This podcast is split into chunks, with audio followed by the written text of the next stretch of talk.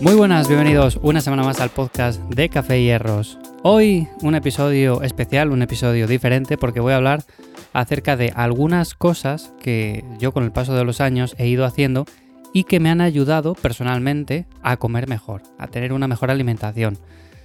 Esto seguramente lo habéis escuchado ya o lo habréis leído en algunos posts, en algunos artículos, con el título de evita esto al hacer dieta o deja de cometer estos errores cuando trates de perder peso, cuando trates de eh, mejorar tu alimentación, este tipo de cosas, ¿no? Bueno, pues bajo mi punto de vista hay algunas cosas que considero importantes y que nos ayudan no solamente a alimentarnos mejor, sino también, por ejemplo, para personas que busquen una recomposición corporal, que busquen rendir más en el entrenamiento, que busquen mejorar su salud, pero en todos los ámbitos, considero que les pueden ser de ayuda. Así que hoy vamos a hablar acerca de este tema. Como siempre, antes de nada os recuerdo que me encontráis en mi web ivyamazares.com y también en la newsletter en la que cada semana comparto un poco más mi día a día, cómo voy entrenando, qué cosas estoy haciendo, qué cosas pongo, qué cosas quito, en definitiva, cosillas que también vais a poder aplicar y que en el caso de que no os venga bien aplicar, bueno, pues por lo menos os sirven a modo de prueba, a modo de ayuda para ir haciendo poco a poco mejor las cosas.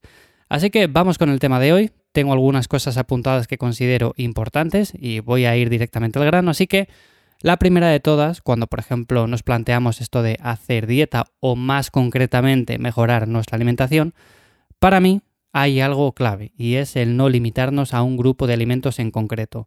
Cuando encontramos el típico anuncio o el típico protocolo que nos vende pierde X kilos en, no sé, dos semanas, tres semanas, cuatro semanas, lo más probable es que además de que sea un enfoque muy cortoplacista en el cual restringimos mucho los alimentos, restringimos mucho las calorías, además es que seguramente se limiten a ciertos grupos únicamente, como por ejemplo, bueno, pues consume esta proteína, consume por ejemplo este carbohidrato o lo que sea, ¿no? Normalmente nos dicen dos o tres cosas y ya está, el resto queda excluido de la ecuación. Y normalmente una buena alimentación se basa, además de por ejemplo en variar los grupos de alimentos, en que si yo, por ejemplo, salgo de casa, si por ejemplo salgo de vacaciones, si por ejemplo hago lo que sea, me pueda permitir ciertas licencias y pueda incorporar muchos grupos de alimentos sin que ello repercuta en la calidad nutritiva. Es decir, yo por ejemplo, ahora que han pasado las navidades, eh, he podido comer algo que el resto del año no he comido, pero sí que es cierto que es algo puntual y que no repercute de manera significativa en la calidad de mi alimentación total. Otra cosa muy diferente sería el hecho de decir, bueno, pues mira, yo cada semana o cada día incorporo estos alimentos que sé que no son nada saludables, pero es que me apetecen porque están muy ricos, porque están muy buenos, en definitiva. Eso, bajo mi punto de vista, sí que es contraproducente, pero es muy diferente al hecho de decir, pues mira, elimina, por ejemplo, los frutos secos porque tienen muchas calorías. Elimina, por ejemplo, eh, los hidratos de carbono por la noche porque les almacenas como grasa. Bueno, este tipo de recomendaciones que sabemos que no tienen tampoco demasiada lógica y que normalmente nos conducen a adoptar protocolos demasiado restrictivos. Por otra parte, otra cosa que también me ha ayudado a mí a comer bien durante muchos años es no fijar un número rígido de comidas al día. Os he comentado más de una ocasión que yo he pasado por la época de comer cinco veces al día, de comer cuatro, de comer tres. Actualmente hago tres comidas grandes al día, con eso me va bien y tengo un montón de tiempo para hacer otras cosas que no podría hacer, por ejemplo, si estuviera pendiente de llevar el tupper por ahí, de llevar el tupper que sí de vacaciones, de hacerme también eh, diferentes preparaciones entre horas. Considero que, bajo mi punto de vista, hacer tres comidas grandes al día es una buena opción en mi caso, pero hay personas que les va bien con cuatro, les va bien con cinco o incluso con seis. Depende un poco de cada caso personal. La idea que quiero transmitir aquí es que si, por ejemplo, te va bien con un número de comidas en concreto, que no te limites a decir, bueno, pues tengo que hacer, no sé, tres al día y ya está, porque si un día hago cuatro o un día hago cinco, estaré haciendo las cosas mal. O sea, no tiene nada que ver. Realmente puedes ser un poco más flexible en ese aspecto también.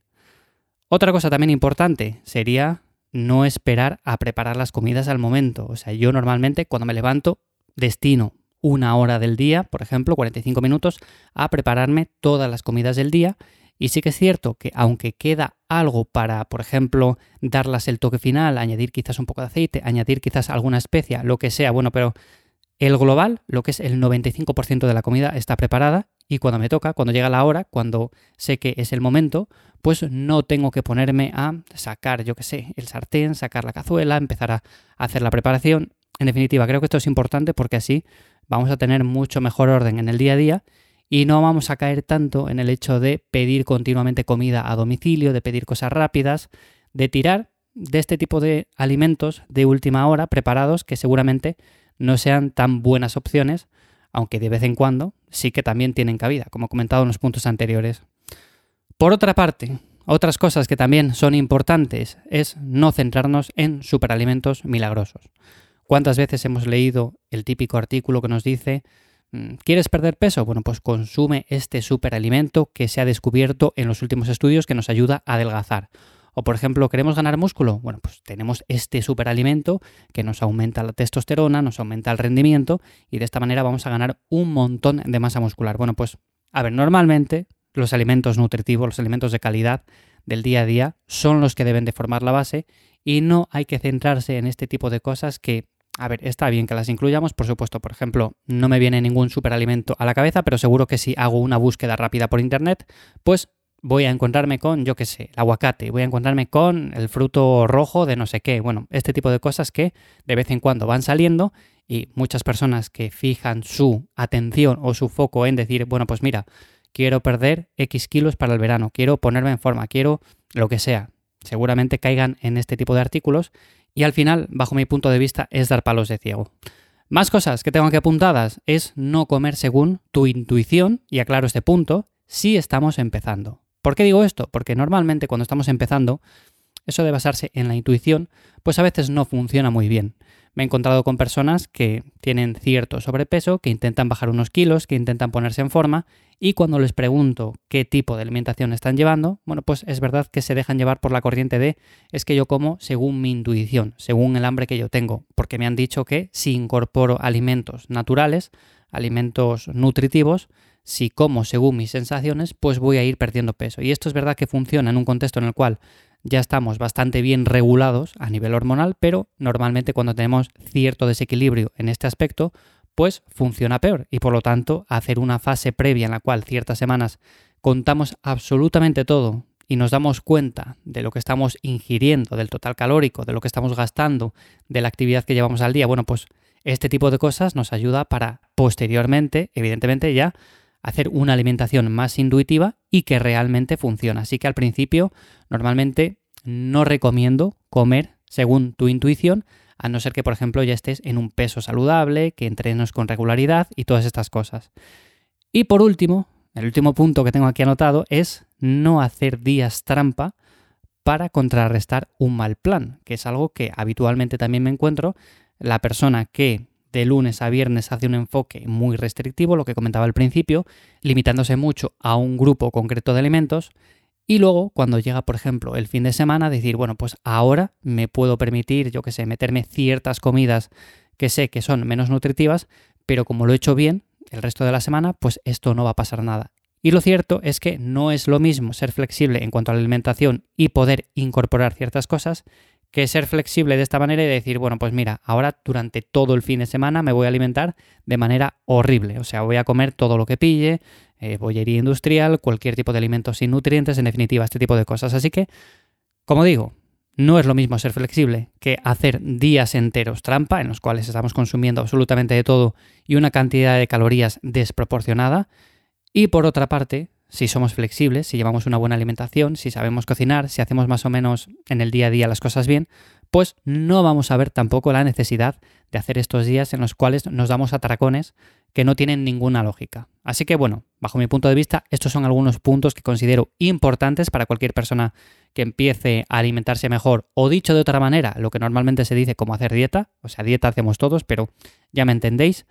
alimentarse mejor, para mí implica esta serie de pautas que he comentado punto por punto. Así que espero que si estás en un punto en el cual estás intentando mejorar este aspecto, esto te ayude. Y por cierto, hace bastante tiempo que no hago ningún episodio preguntas y respuestas en el cual respondo directamente a esas dudas más frecuentes que me lanzáis a través de redes sociales, a través de la página web en ivyamazares.com. Así que si tenéis dudas acerca de este tema, comentármelas porque próximamente